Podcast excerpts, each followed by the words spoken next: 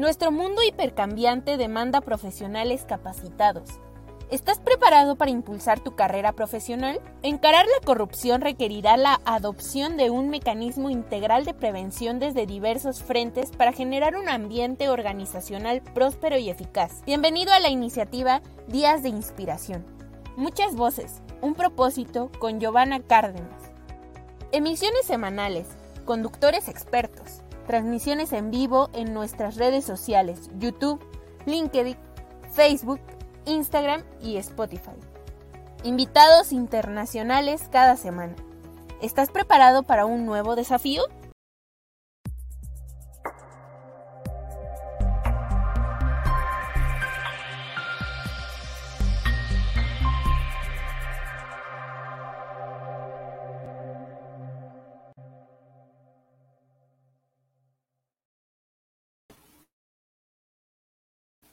Muy buenas tardes con todos. Muchas gracias por eh, conectarse a una sesión más de Muchas Voces, un propósito del buen gobierno corporativo.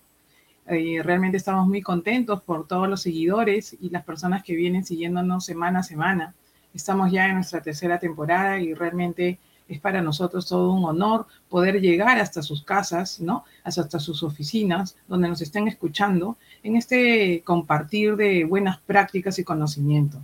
De hecho, el, día de hoy eh, tengo una invitada de honor que es eh, Marta Cadavid. Buenas tardes, Marta. Marta.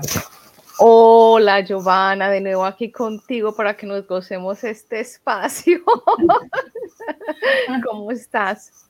Muy bien, Marta, muy bien. Este, muchas gracias por, acompañarnos. Realmente hemos eh, tocado, vamos a tocar un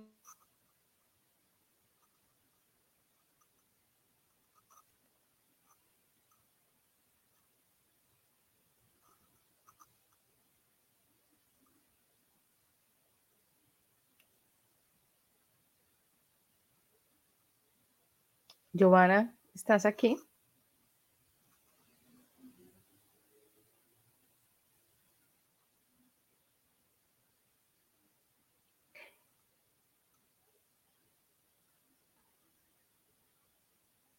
Giovanna.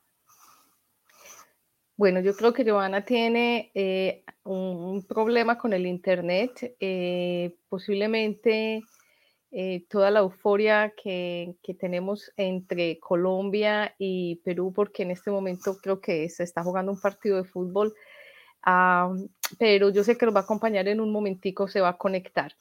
Bueno, eh, nosotros, como siempre, en este programa que es fabuloso, que siempre hablamos del buen gobierno corporativo, que es una misión que tiene Giovanna en Latinoamérica, de, trabajar con los board directos, trabajar con el consejo, trabajar con las juntas directivas, independiente el nombre que le tengan en cada país a, este órgano social. Eh, aquí está con nosotros, Giovanna. Aquí sí, estaba hablando un poquito del programa de hoy, pero tú puedes continuar. No, no, básicamente presentarte, Marta. Es realmente un honor para nosotros que el día de hoy nos acompañes. Eh, Marta es experta, examinadora en temas de fraude, especialista certificada en antilavado de dinero, en financiamiento también al terrorismo, ¿no? Es investigador también de tráfico de personas. Y, realmente eh, la trayectoria que tiene Marta en temas de fraude es wow, realmente bastante admirable y es por eso que el día de hoy nos acompaña en muchas voces un propósito del buen gobierno corporativo. El día de hoy hemos em, decidido eh, tocar un tema muy relevante denominado desafíos del directorio en el riesgo de fraude. Realmente el riesgo de fraude es algo muy latente y qué mejor, obviamente, de hablar del directorio, cómo él lo enfrenta, cómo él lo administra, ¿no? Y cómo él lo monitorea. Adelante, Marta, bienvenida. Bueno, muchas gracias, Giovanna. Bueno, empecemos por algo muy importante y es que de acuerdo a COSO, eh, digamos que el, desafío que tienen los miembros de la junta directiva del board directors es bastante grande con respecto a la administración del riesgo de fraude porque ellos son la cabeza de esa estrategia. En muchas ocasiones a nosotros nos preguntan quién debe ser el encargado de crear toda la estrategia antifraude en la organización y administrar ese riesgo.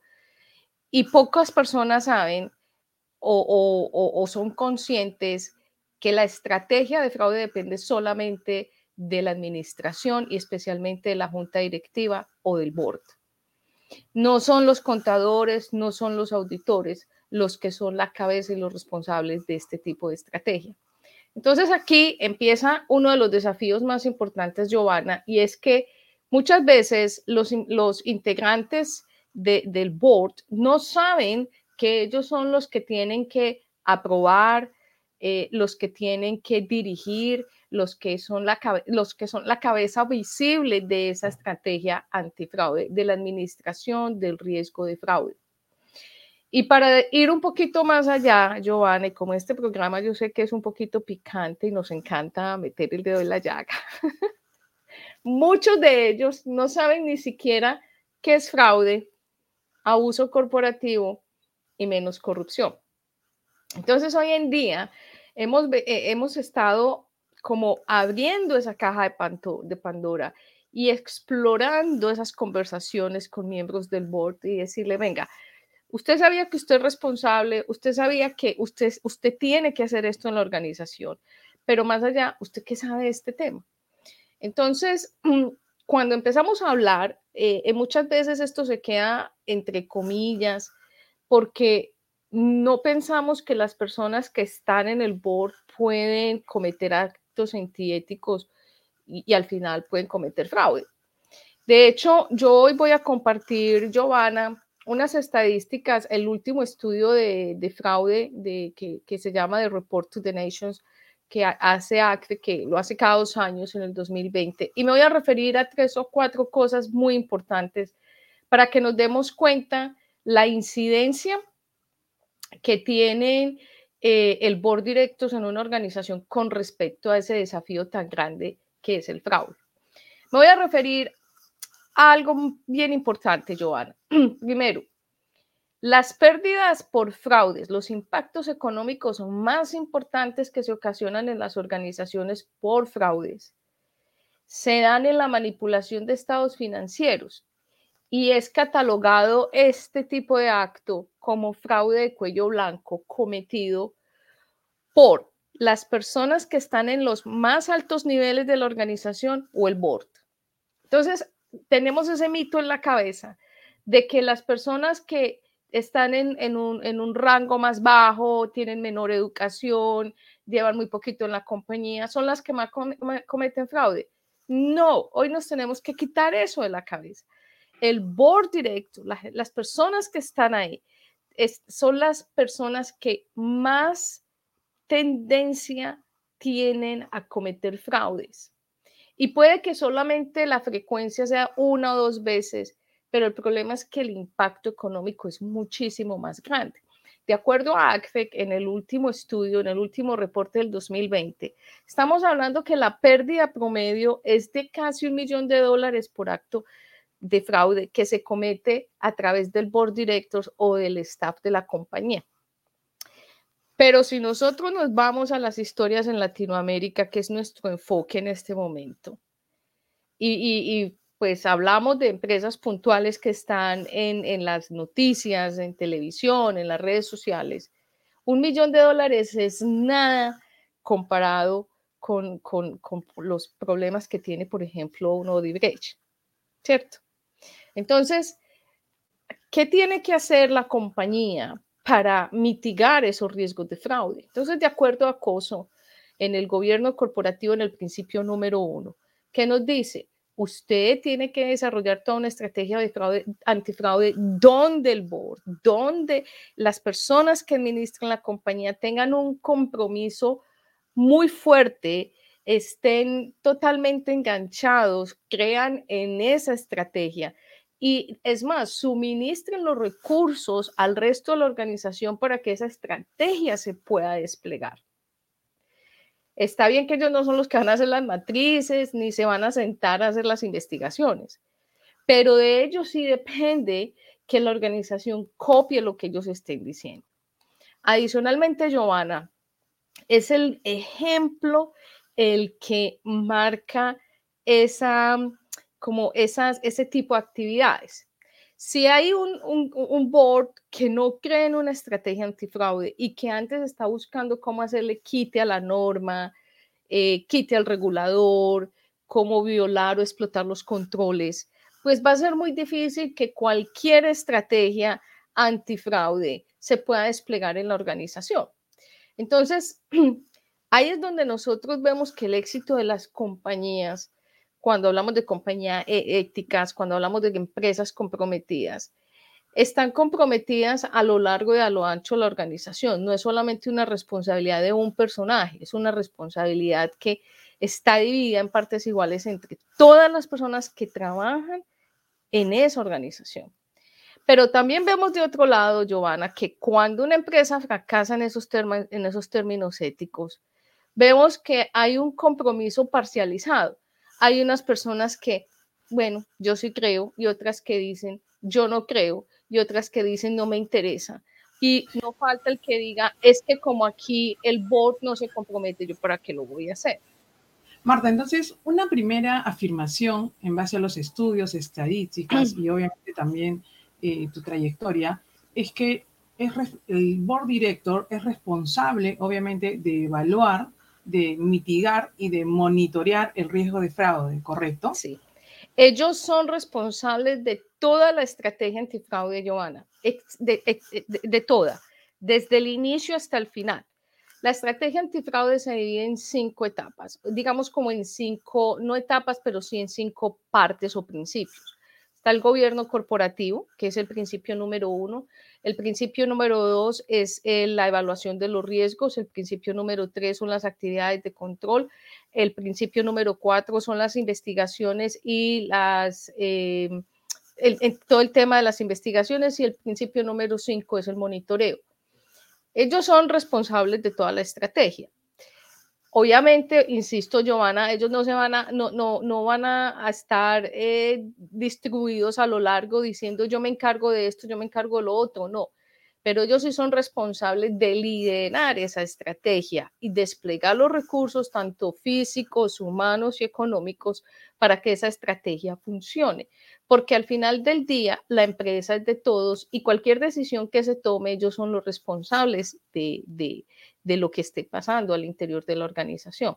Adicionalmente es el, el tema del riesgo a la mala reputación y es cuando una empresa eh, tiene un tono a la cabeza, tiene un tono, lo que llamamos el top, um, eh, el tone uh, of the top, el tone of the middle y ahora eh, el, el, tono del resto de las personas, pues lo único es que están haciendo es alinear la organización donde todos están mirando hacia el mismo objetivo. Y es muchísimo más fácil de manejar una organización, de administrar una organización que tenga eh, que, todos estén mirando para la misma parte. Entonces el board se compromete.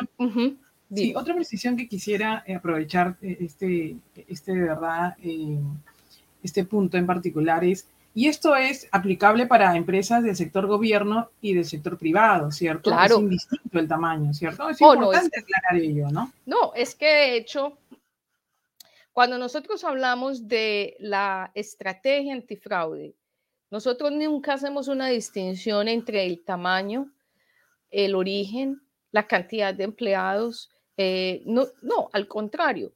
Los primeros llamados a implementar estrategias antifraude, anticorrupción, son las empresas mixtas y las empresas del gobierno. Y obviamente, pues ahí ya se van añadiendo las empresas que determinamos grandes, pero muchas, eh, eh, digamos, organismos multilaterales e internacionales, como por ejemplo el GAFI en el tema de lavado de dinero, financiamiento al terrorismo, cuando entrega sus, em, eh, las 40 recomendaciones para implementar todo un programa, pues dice quiénes son los que lo deben implementar y al final dice por allá, pues bueno, si usted no pertenece a este grupo de compañías, al menos hágalo como para tener una buena práctica.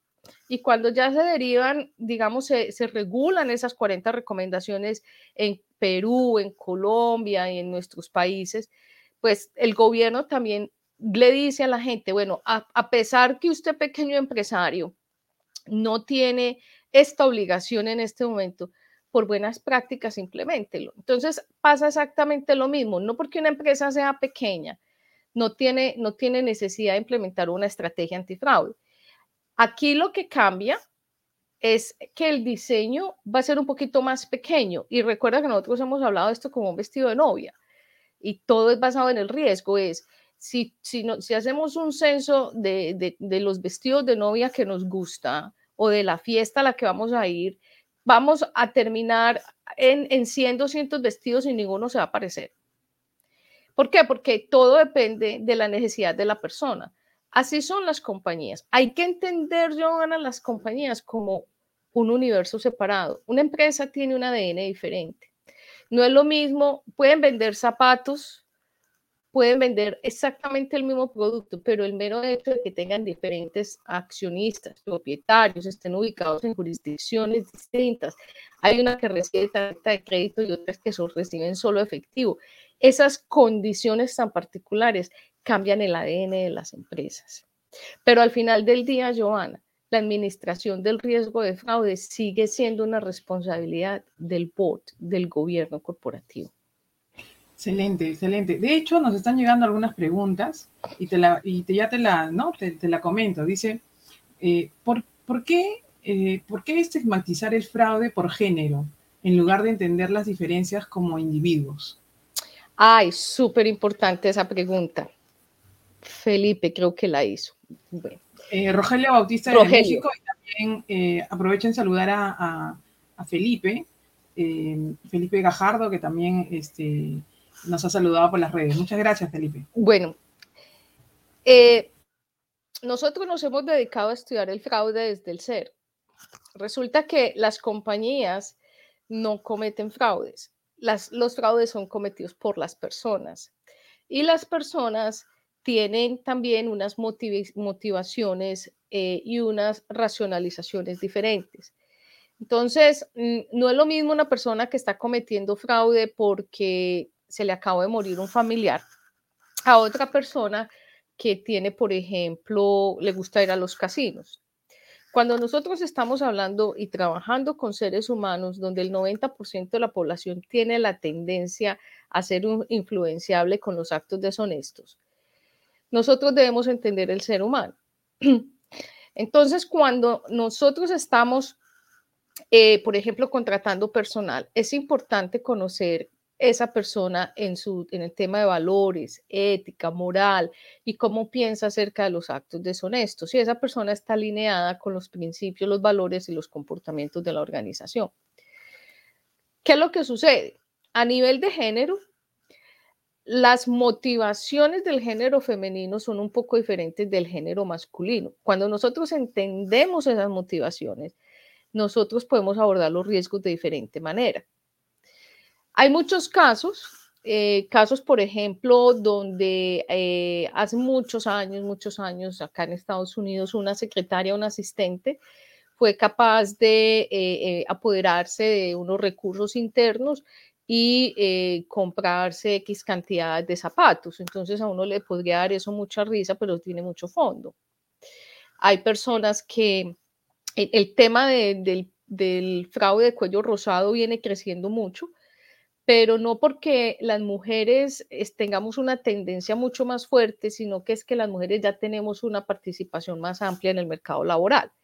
Entonces, cuando conocemos todos esos detalles, eso nos ayuda mucho a entender el tema de fraude. Si vamos a hablar, por ejemplo, el tema del board director, la tendencia es que las mujeres participen más en el board director. Pero, Joana, en porcentaje, ¿cuál es la participación de la mujer en Latinoamérica en los boards? 25, 27% posiblemente. Sí, mucho. Y esto es, ¿eh? yo creo que es menos, es menos de 20%. Entonces, sí es importante entender el fraude desde el ser eh, por géneros, edades, circunstancias, niveles de estudio, eh, tiempo en las organizaciones, porque eso nos ayuda a nosotros a manejar los riesgos y apuntarle a las cosas que sí son realmente importantes.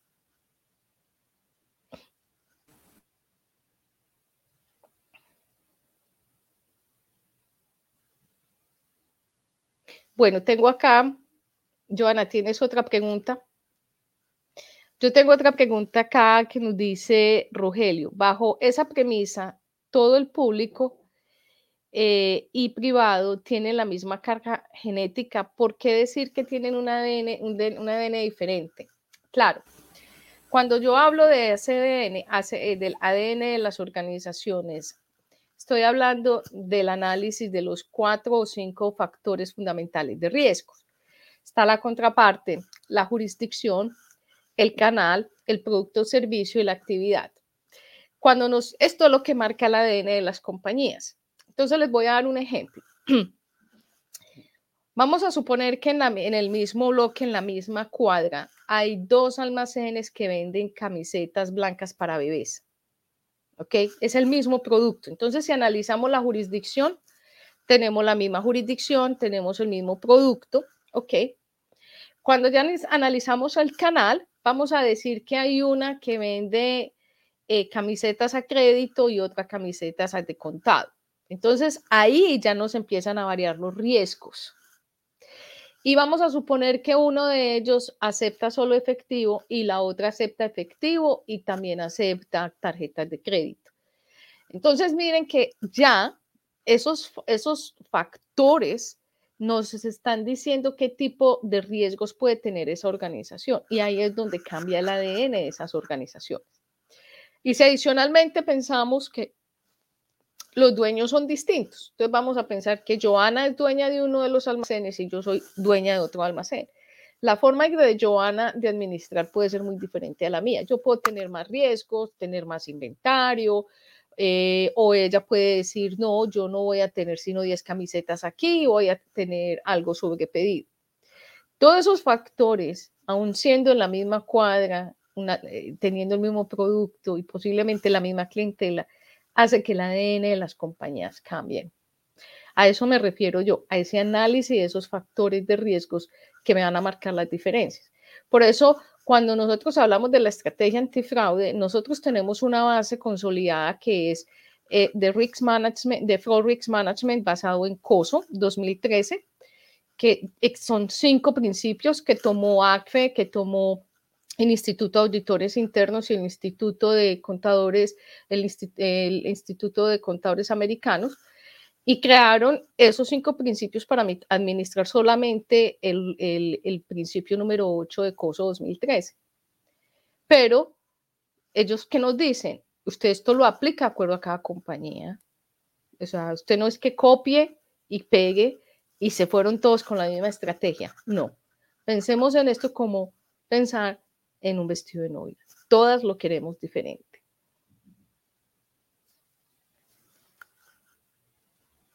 Joana. Bueno, yo voy a tomar acá otra pregunta para que, bueno, eh, Rogelio nos habla entonces del sector público y del sector privado. Joana. Sí, Marta, y quisiera hacer una precisión. Tú sabes que en toda América Latina, más del 70% de empresas son empresas familiares, ¿cierto? Sí. Y estas empresas familiares, bueno, es sabido, ¿no? Este, regido por sus costumbres, cuando llegan a tener un directorio, normalmente el directorio, pues es, es parte de la red, ¿no? De, este, vamos a llamarle coloquialmente, de la red de amistad que tiene ¿no? los dueños de la empresa. Sabemos también que hay muchas iniciativas para profesionalizar los directorios. Pero dado esta realidad que pasa en todos los países de Latinoamérica sin excepción, ¿cuáles serían tus recomendaciones a los dueños de empresas familiares y a aquellos directores que asumen esta responsabilidad de ser director independiente en una empresa familiar? Bueno, excelente, excelente aporte, Joana. Antes de responder, también te voy a contar algo. El 66% de los casos de fraude que se reportaron al 2020 en fueron cometidos por los mismos dueños. Eh, son casos que fueron, eh, digamos, cometidos a través de la colusión. Entonces ahí es donde vemos también la incidencia de las, mm, digamos que, del comportamiento de los mismos accionistas o propietarios. Eh, en muchas ocasiones en Latinoamérica se crea un board porque lo exige la Cámara de Comercio, porque lo exige la Administración de Impuestos o porque no lo exige un regulador. Pero es, bien eh, eh, importante entender que tener un board es, es la base de tomar unas decisiones en conjunto, mirando hacia un futuro, proyectando la compañía hacia el éxito. Entonces, si yo quiero que mi compañía sea exitosa en cinco años y tengo toda una estrategia, un plan de negocio, yo tengo que buscarme unos aliados estratégicos que me ayuden a desarrollar esa estrategia. Yo no puedo llamar a, las personas más cercanas que tengo ahí en mi casa para que llenen un formulario y me digan que yo sí tengo un board. No, yo tengo que ser consciente que no importa si yo soy una empresa pequeña, si yo soy una empresa familiar, es qué personas estratégicamente a mí me pueden dar ideas para crecer, para expandirme, para evitar riesgos, para evitar sanciones, para muchas cosas. Entonces uno diría, bueno, eh, ¿qué tal si yo traigo, por ejemplo, un abogado? ¿Qué tal si yo adicionalmente puedo tener un contador? O puedo tener una persona que sepa de finanzas, o una persona que sepa de mercadeo, o alguien que sepa mucho de mi producto. No hay que tenerle miedo a traer personas a la organización que agreguen valor. Siempre hay que pensar en esto, cómo agregarle valor a la organización. Y ese valor no se agrega solamente en el, estado de pérdidas y ganancias. Agregar valor significa que la compañía es capaz de producir caja eh, entre hoy y en el futuro, lo que llamamos a perpetuidad, es, es que, que, la compañía sea eficiente con los recursos que tiene. Y obviamente pues ahí hay más de qué conversar con el tema de agregar valor. Entonces, yo traigo una persona que a mí me dé ideas, que a mí me, puede que hayan momentos difíciles en, las, en los que yo diga en, como dueña, eh, yo quiero hacer esto y, alguien del board me diga, venga, no, eso no se debe hacer. Entonces, eso es lo interesante la discusión y de tener la diversidad para poder hacer que la empresa crezca con objetividad y sobre todo con un paso firme. Sí, de hecho hay una pregunta interesante. Saludos para Jaime Valverde Jaramillo. Nos dice, la valoración del gobierno corporativo y la aplicación de los principios deben ser concientizados en los miembros del directorio. ¿Cree usted que es necesario que estos miembros deben ser educados en estos principios? Claro, es que, eh, Giovanna, lo mencionabas ahorita, la profesionalización ser miembro de un board director es una responsabilidad enorme y yo lo diría de carácter universal. O sea, nosotros tener esa responsabilidad de abrir o cerrar las puertas de la empresa, y no lo digo físicamente, sino que en manos de nosotros está, como board directors, o que la empresa se expanda o fluya en el futuro o simplemente que la empresa se cierre. Entonces nosotros debemos profesionalizarnos. El board directors debe ser, eh, debe estar compuestos por personas que conozcan de administración, que conozcan de cargas tributarias, que cuando les presenten un estado de resultados, un estado financiero, una valoración, indicadores financieros, esas personas sean capaces de decir, esto no me gusta, o cómo lo puedo mejorar, o qué bien, hemos estado creciendo, pero no que pasen la hoja y digan si todo está bien. No, deben ser personas con una, digamos, criticidad positiva en las que ellos sean capaces de, de, hacer preguntas incómodas, pero solo con el hecho de, de que la empresa pueda crecer. Entonces, insisto, profesionalizar el board implica saber de finanzas, saber de marketing, saber de productos, incluso hacer cursos de administración. Si no se puede pagar personas, eh, digamos, que sean eh, profesionales, pues mande a al board a tomar ciertos cursos que las cámaras de comercio lo hacen en nuestros países latinoamericanos todo el tiempo. O simplemente pague, por ejemplo, una persona como tú, Ana, que vaya todo un día y les explique cómo tomar decisiones, qué aspectos deben considerar, cómo dirimir eh, en, situaciones complejas en las organizaciones. Hay mucho que ellos pueden hacer. No necesariamente implica muchísimo dinero, yo pienso que es más planeación y que tengan una apertura mental de traer personas que puedan agregarles valor a esas, digamos, a, esa, a, esas actividades que ellos desarrollan, que no son mensuales, son de todos los días. Y de hecho, quisiera aprovechar que nos comentes un poquito el último informe que ha emitido Transparencia Internacional sobre el índice de percepción de la corrupción, ¿no? Y también que nos comentes, dado los distintos eh, casos de estudio que hoy en día eh, se vienen dando respecto a los, fraudes internacionales, ¿por qué siempre llegamos a, la misma, conclusión y a la raíz de que esto de alguna manera fue generado desde el directorio?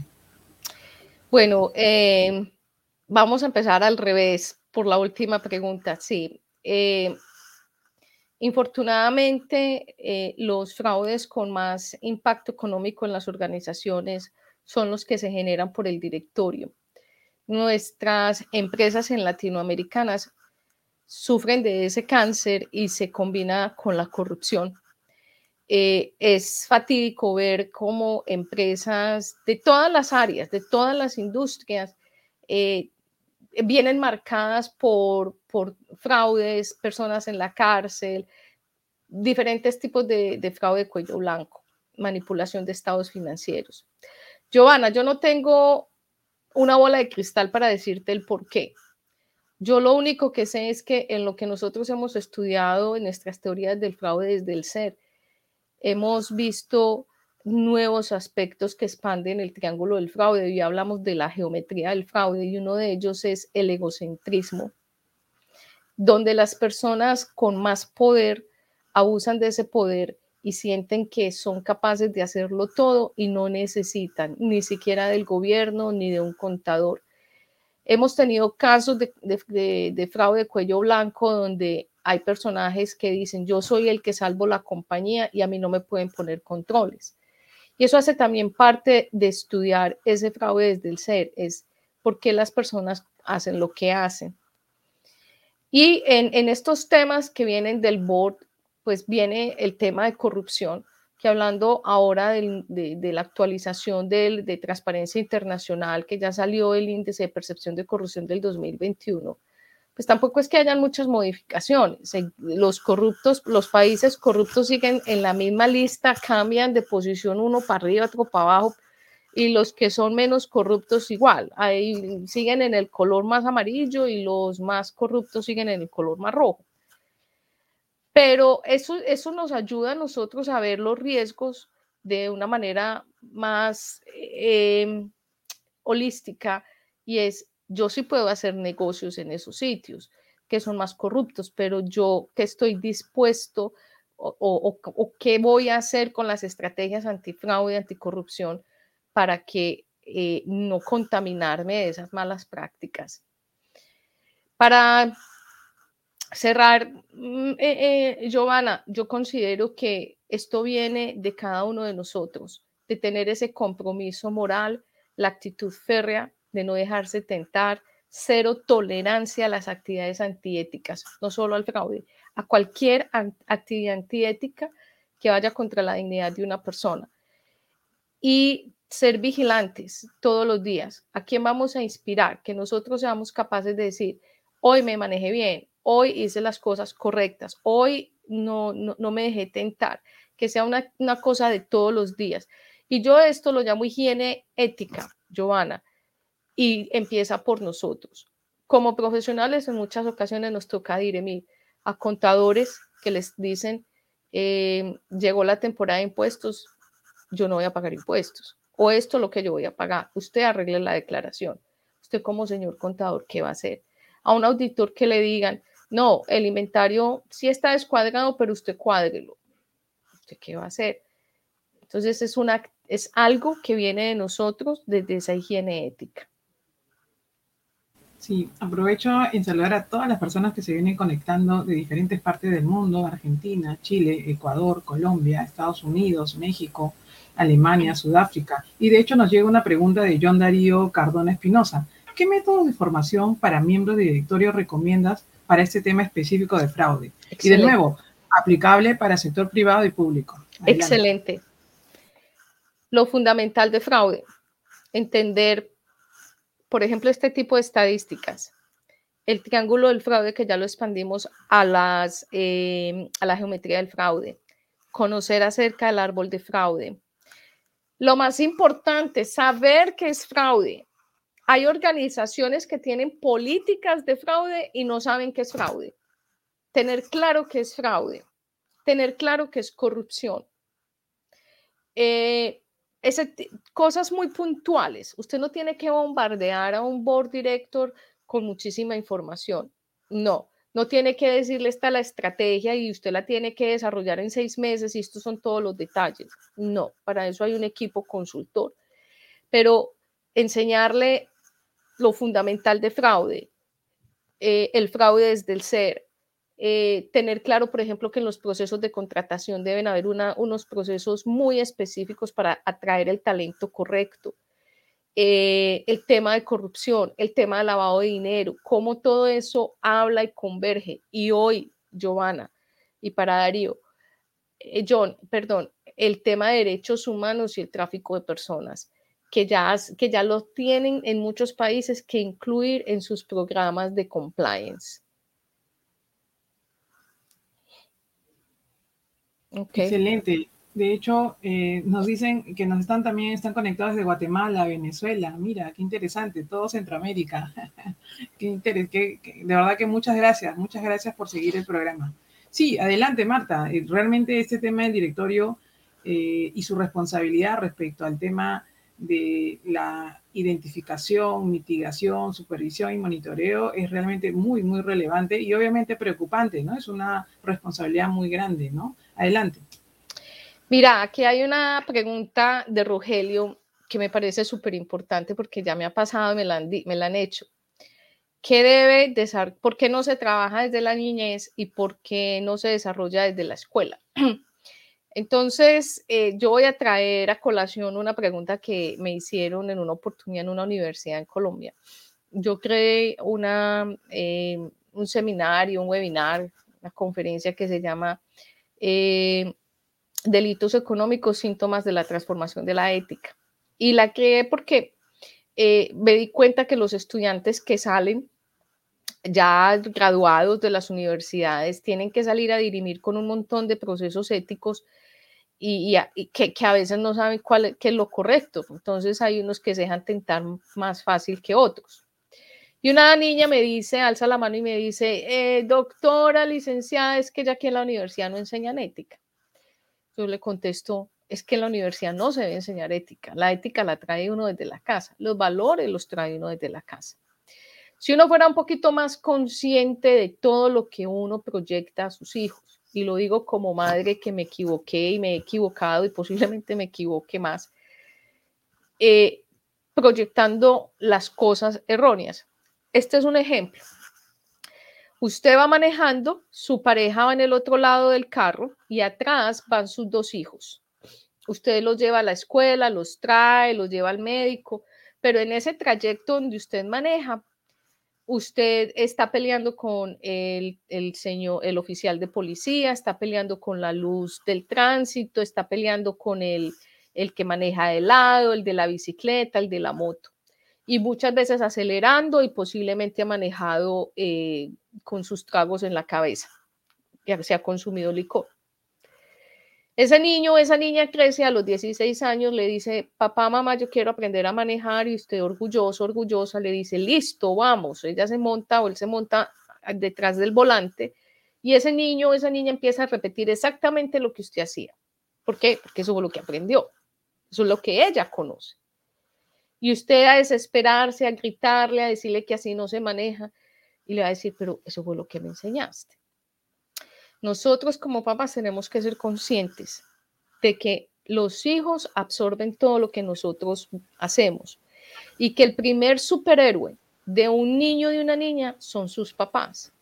Entonces nosotros hacemos fiestas y consumimos licor, drogas, y lo digo en general. Y el niño ahí jugando fútbol o montando bicicleta, ahí afuera en la casa o en la sala de la casa, pero como no estamos afuera en la calle ni en una discoteca, sí podemos hacerlo adentro. Entonces el niño percibe que todo eso está bien. El niño nunca te va a preguntar, papá, eso está malo o mamá, eso está malo. No, cuando se vuelve adolescente es que nosotros cuestionamos al muchacho o a la muchacha, pero no nos cuestionamos nosotros. Y no me vayan a responder lo que me respondió una vez una señora. Es por, qué los niños tienen que aprender lo malo. Los niños no tienen conciencia de que eso está bien o está mal. Ellos lo único que saben es que mi papá y mi mamá lo están haciendo, así que yo creo que lo puedo hacer.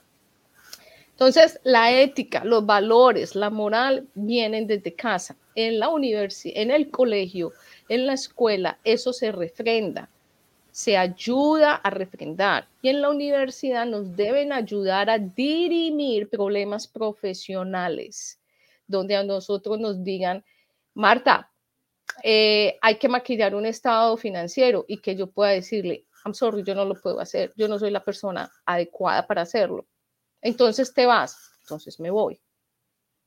A ese punto hay que llegar. Hoy en día le dicen, Marta, hay que maquillar este estado financiero. Ah, no, no es sino dígame dónde. ¿Dónde quiere que lo maquille? Entonces, el tema de la ética nace en casa. Ahora, no, estamos, no es tarde para que lo vamos implementando, lo vamos, vamos enfrentando esa higiene ética, pero somos nosotros, papá y mamá, los, que son los responsables de que esa ética venga en el paquete con el niño que va al colegio y a la universidad. Ahora, es mi pensar y lo que yo he analizado y en mi carrera como fraud fighter, como investigadora de fraudes, cuando yo veo a un perpetrador, veo un ser, un ser humano. Yo desligo ese ser humano de sus actos y lo que me doy cuenta es que vienen con una ética, con unos valores tergiversados. ¿Por qué? Porque así están en casa.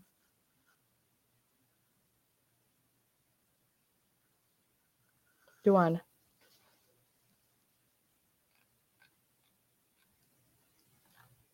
Bueno, vamos a mirar. Giovanna. Sí, acá estamos. Sí, excelente. De hecho, hay mucho, mucho por, conversar. Pero vamos de nuevo a, a este, a este mensaje que queremos que escuchen nuestros directores, nuestros dueños de empresas, ¿no? Porque finalmente ahí está la raíz del problema, ¿no? Claro. Eh, nos hablaban de un tema de capacitación, eh, que es lo que se sugería, pero por otro lado, eh, al parecer, el, el, proceso no es tan fácil, ¿no? El proceso no es tan fácil. Entonces, ¿cómo podemos ir mitigando esa brecha donde obviamente la clave es el conocimiento y una mayor educación? ¿Qué es lo que en base a tu experiencia tú puedes recomendar nuevamente, eh, por un lado, a la academia y por otro lado, como te digo, a estos decisores eh, de empresas? Mira, la academia es importante, pero no todas las organizaciones ven estos webinars, no todas las organizaciones tienen acceso a las universidades. Eh, pero sí la mayoría de las compañías ya formalmente eh, pues si son compañías, están formalmente eh, organizadas, legalizadas, tienen un, documento, pagan impuestos. Entonces hay que tomar el factor común y en ese factor común puede estar las cámaras de comercio, pueden estar las cámaras de comercio, pueden estar los reguladores y las agremiaciones. Entonces vamos a hablar de textileros. Puede haber una agremiación de textileros cómo esa agremiación puede ayudar con las empresas que pertenecen a esa industria. Entonces, e, es a ellos donde debemos llegar y contarles esta historia y decirle, ofrecemos estos servicios, ¿por qué no crear webinars? ¿Por qué no crear cosas, cápsulas, píldoras que no sean tan macro, tan grandes, de, de tópicos más segregados para que ellos los puedan entender y los puedan poner en práctica. Habrán diplomados que son de 520 horas, son seis meses, tienen que ir a la universidad tres veces a la semana en la noche. Eso es válido y, maravilloso, yo lo he hecho, pero muchas veces educar a una persona para que tenga esa consistencia y esa disciplina va a ser más difícil. Pero si les decimos, vamos a hacer un webinar virtual de una hora y media y vamos a hablar de fraude, y les enseñas lo poquito de fraude que ellos entiendan, o sea, por focos, por tópicos, es muchísimo más fácil y más, más simple. Y vamos escalando. Entonces, Giovanna, sí, la academia es súper importante. No todos tienen acceso, no todos tienen el dinero.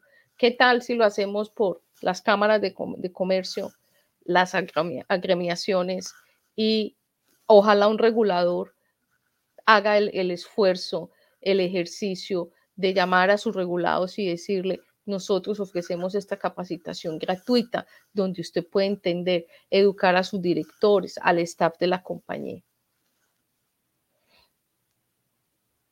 Sí, muy buena, muy buena precisión y de hecho esto es un espacio de verdad que, lo que busca es sembrar, ¿no? Sembrar un poquito de lo que conocemos para obviamente compartir, ¿no? Estos aspectos positivos para que sigamos mejorando como, como sociedad, como país, como región, ¿no? Realmente hoy todo está muy, muy, muy globalizado, inclusive hasta el fraude, ¿no? Sí, sí. O sea, eh, eh, nosotros tenemos acceso a data de distintos países, de distintas industrias y, llegamos a la conclusión, el fraude lo cometen exactamente igual. Ay, es que es una industria mm, que pertenece a los textileros, es que la industria de los que hacen escobas. No, eh, llegamos a la conclusión en, NF eh, con, con No Fraud de que el fraude se comete de la misma manera. No existen diferencias. Hay una diferencia técnica con respecto a cómo la gente se expresa en ciertos niveles de la compañía, pero el fraude se comete igual a través de tesorería, a través de los inventarios, a través del trading, a través de, las mismas áreas que tiene la organización. Entonces no existe diferencia a nivel del fraude. El fraude sigue siendo una actividad basada en el engaño de tomar una ventaja individual por encima de un colectivo para usar o abusar de los recursos de la organización. Punto. ¿Y cuál crees tú que sería esa hoja de ruta que hoy nos podemos llevar todos a casa, ¿no? quienes nos escuchan, eh, para obviamente de alguna manera poder eh, colaborar y contribuir con nuestra sociedad, nuestras naciones y obviamente, claro, como, como personas, ¿no? Porque todo parte de la persona, ¿no? ¿Cuál crees que es esa, esa hoja de ruta que tanto ansiamos para obviamente mitigar cada vez estos temas de corrupción? Vea, Giovanna, yo tengo un lema que a veces no siempre aplico, porque también en esto hay que ser muy honestos. Antes de irnos a dormir a nivel personal, hagamos un ejercicio y preguntémonos dos cosas. ¿A quién inspiré hoy y cómo agregué valor hoy? En la vida familiar, en la laboral, en la profesional. Simple. Hagamos esas dos simples preguntas. Hoy, ¿cómo agregué valor y a quién inspiré? Hmm. Puede que los dos, tres primeros meses no tengamos respuestas. Pero algún día diga, ay, yo inspiré a un estudiante de contaduría en una universidad que me hizo una pregunta y yo le expliqué. O creé una hoja de Excel que le ayudó a la organización a implementar un control, ¿cierto? Entonces, poco a poco, a nivel personal, hacemos eso. Ahora, como profesionales, y especialmente si nosotros queremos meternos en una junta directiva, en un consejo directivo, en un board directors, cómo vamos a agregar valor en las organizaciones, qué voy a traer de nuevo. Entonces, soy un contador porque soy excelente contador. ¿Qué me hace diferente? ¿Qué me hace a mí ser miembro honorífico de ese board? O sea, ¿qué me van a pagar? ¿No me van a pagar? No, eso no es lo importante. ¿Qué voy a, ¿cómo voy a contribuir? ¿Cómo voy a sacar adelante esa empresa? Ah, yo soy experto en finanzas. Entonces, yo voy a crear algo en esa compañía para manejar las finanzas y hacerle seguimiento. Es que yo sé mucho de marketing digital. Entonces, ¿qué voy a hacer para que esa compañía tenga algo de marketing, marketing digital? Es agregar valor con lo que nosotros hacemos y que eso se nos vuelva una rutina, se nos vuelva una costumbre, no que sea como la estrellita, o sea, que solo pocas personas lo hacen, no, eso debería ser parte de nuestra rutina. Sí, tal cual, parte de, nuestro ADN, ¿no? Realmente es, una labor de concientización muy, muy, muy ardua. Marta, y, y comentándonos un poco de repente eh, de cara a, los últimos eh, casos internacionales de fraude, ¿cuál fue tu percepción respecto a la posición que tuvo el directorio, ¿no? Y nos podrías mencionar, no sé, si desea... Bueno, se nos desconectó Giovanna. Bueno, uno de los casos que a mí me ha generado muchísimas preguntas ha sido, Giovanna, ¿estás ahí? Ha sido Odibrecht. Uh ¿Estás acá? Sí, acá estoy. Eh, como... te, comentaba, eh, ¿qué, lección aprendida podríamos eh, compartir de esos grandes escándalos que se dieron, ¿no? Desde Enron, ¿no? Hasta, ah. digamos, hasta Odebrecht, y bueno, y siguen, ¿no? Han seguido, se siguen dando un, sinnúmero de situaciones, este, pero ¿qué, qué, eh, qué lección aprendida eh, podemos transmitir de todo lo que no se debería hacer y cómo obviamente prever, porque realmente la idea es tener también una cultura de prevención, ¿no? Más no una cultura de bombero, ¿no? De ir a apagar el, incendio cuando este ya se da. No, eh, Giovanna, ve, de esas, de esas historias, de esos casos que ya se volvieron casos de estudio, que hay muchos, hay mm, respecto al directorio, pues queda el sinsabor de que eh, ellos patrocinaron, participaron, crearon todas estas estrategias maquiavélicas eh, de cometer estos fraudes. De hecho, eh, esos fraudes con ese impacto económico tan grande como los que tú mencionaste, esos fraudes no nacieron simplemente de, la persona de servicios generales, son fraudes muy bien planeados, planeados por muchos años, con conocimiento de causa, conocimiento de ley, precisamente para que, eh, por ejemplo, en Latinoamérica sabían muy bien el tema de cuántos años pagar de cárcel. Entonces, eh, queda el sinsabor de que las personas que no participaron pudieron haber hecho más, haber hablado, haber utilizado los canales de, denuncias, haber hecho, no, no simplemente haberlo dejado pasar. Yo pienso que ahí habían muchas banderas rojas eh, y que posiblemente los que no participaron en estos fraudes mm, se quedaron callados pudiendo haber hecho más. Otra cosa es eh, también el, el dinero que se pagaba en salarios para que la gente se sintiera cómoda. Eh, no venderle el alma al diablo, Giovanna. Es, puede que nos paguen muy bien, pero tener claro que eh, el valor del salario no está directamente proporcional al tamaño de nuestra ética ni, de, nuestro silencio.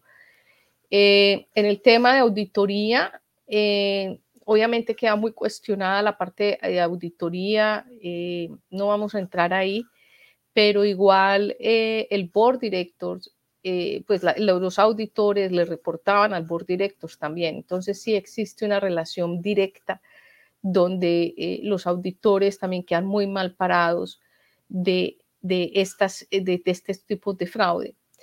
¿Qué aprender? A no repetir la historia. Nosotros no somos bomberos. Nosotros sí podemos ser proactivos. Nosotros podemos pronosticar podemos predecir, podemos prevenir. Tenemos que eh, eh, eh, iniciar esa cultura de la prevención y no llegar a patear los muertos. Aquí te piden, Marta, un ejemplo de cómo evitar que el sistema antifraude se vuelva un elemento decorativo. Nos pregunta John Darío Cardona Espinosa. El. Sí, em, hacen una estrategia de papel y la imprimen y la ponen toda bonita ya en la biblioteca. Yo sé cómo es eso, en la biblioteca presidencia y allá están los manuales y todo bien. Ah, yo pienso que hay varios elementos. Primero, el tono a la cabeza, eh, que eh, los dueños de la organización y, el board eh, sean, crean en la estrategia eh, y sean los primeros a que demuestren ese ejemplo de que la estrategia va a agregar valor y va a hacer que los negocios en la compañía sean más transparentes. Eh, yo pienso que esa es la parte fundamental para iniciarlo. Eh, y la segunda parte la parte funcional, la parte, digamos, más operativa, y es que la misma, el mismo board, los mismos dueños desplieguen los recursos humanos, económicos, y operacionales para que esa, esa estrategia se pueda eh, desplegar. Mm, no es que entonces diga yo como board director o dueña, sí, somos antifraude, no permitimos el fraude, y, pero ¿y qué vas a hacer con el resto de la persona? Ah, no, yo no sé, no tengo idea. No. Las estrategias antifraude pueden ser muy básicas, no estamos hablando de, de cosas muy robustas, Tener políticas. No necesitan mucho dinero. Redactar políticas en los medios de pago, en los reembolsos de caja menor o de caja chica, eh, redactar políticas de contratación. No necesita mucho dinero, necesita una persona que sepa el tema, ¿cierto? Entonces, desplegar los recursos económicos operacionales y, de personal es la segunda parte para que una estrategia no se vuelva simplemente decorativa. Y la tercera es que esto se continúe comunicando. O sea, esto no es que 2022, la Junta Directiva, el Board Director, sí a la estrategia antifraude. La vamos a implementar en el 2022 y en el 2023 se nos olvidó que existía. Cada año, si usted tiene una política, la tiene que revisar. Cada año se tiene que actualizar. Entonces, es algo que ya es a perpetuidad. Hay que actualizarla, hay que estar alineado con el negocio. Nosotros hemos llegado a empresas donde no saben qué es fraude. La última política antifraude que tienen desde hace siete años nunca la volvieron a mirar. Y el negocio empezó con dos mm, tiendas de zapatos, y hoy en, una ciudad, en un pueblito, y hoy venden a nivel internacional, exportan, exportan y no tienen esos riesgos dentro de la política antifraude. Entonces, es de todos los años, es de todos los días.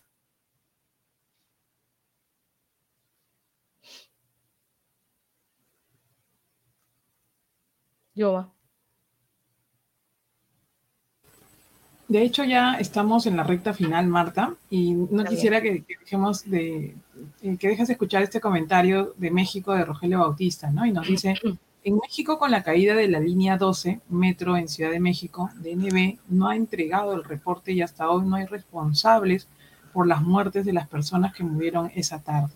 Es un tramo en la línea 12. Bueno, me, me sumo un poco a esta pregunta porque de hecho en muchos países hoy en los últimos años, y, inclusive en toda la, época de la pandemia, se han visto una serie pues de desastres, ¿no? Que hay veces, muchas veces, eh, ya sea sector gobierno, sector privado, no hay esa costumbre de la rendición de cuentas y obviamente de ser transparentes. Ya para ir cerrando, ¿cuál sería tu comentario y tu mensaje, ¿no? A quienes nos están escuchando, porque realmente Bueno, Mm, eh, yo pienso que la sociedad civil y en especial los eh, periodistas independientes están tomando la bandera en sacar al aire estos casos, en darlos a la luz. Eh, el consorcio de periodistas internacionales, por ejemplo, es un caso donde es, es una de esas herramientas donde podemos consultar eh, este tipo de grupo de personas que tienen esa valentía de ir más allá, de, eh, de hurgar, de sacar los documentos a la luz. Pienso que este es uno de esos, de, como de las herramientas que nosotros podemos utilizar. Decirle al gobierno que sea transparente, es que el gobierno tiene que ser transparente, las empresas tienen que ser transparentes, pero el gobierno, los gobiernos en general en Latinoamérica tienen muchas deficiencias eh, y no van a sacar a la luz todos estos problemas porque a la larga ahí hay temas de corrupción muy delicados. Y si vamos a hablar de la empresa privada, pues las empresas también se van a, digamos, eh, van a tratar de no contar toda la historia porque hay un riesgo a la mala reputación.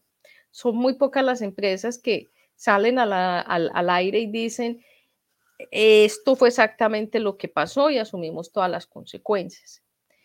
Entonces, para redondear la respuesta, yo pienso que la sociedad civil, los periodistas independientes, están haciendo un trabajo muy interesante de despertar esa conciencia grupal acerca de los actos antiéticos como es el fraude, la corrupción, el abuso, las malas prácticas tanto en el gobierno como en la industria privada.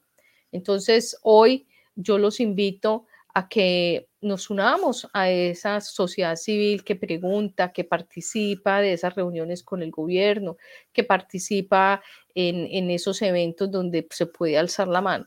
Muy posiblemente vamos a salir frustrados, enojados, pero eh, si vamos sumando, va a ser muchísimo más fácil eh, conseguir más información.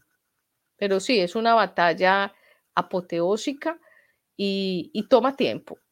mientras que, mientras tanto, los eh, periodistas independientes siempre van a ser los que nos lleven la delantera en divulgar esos temas incómodos. Sí, tal cual, Marta. De verdad que se nos pasó rapidísimo el, sí.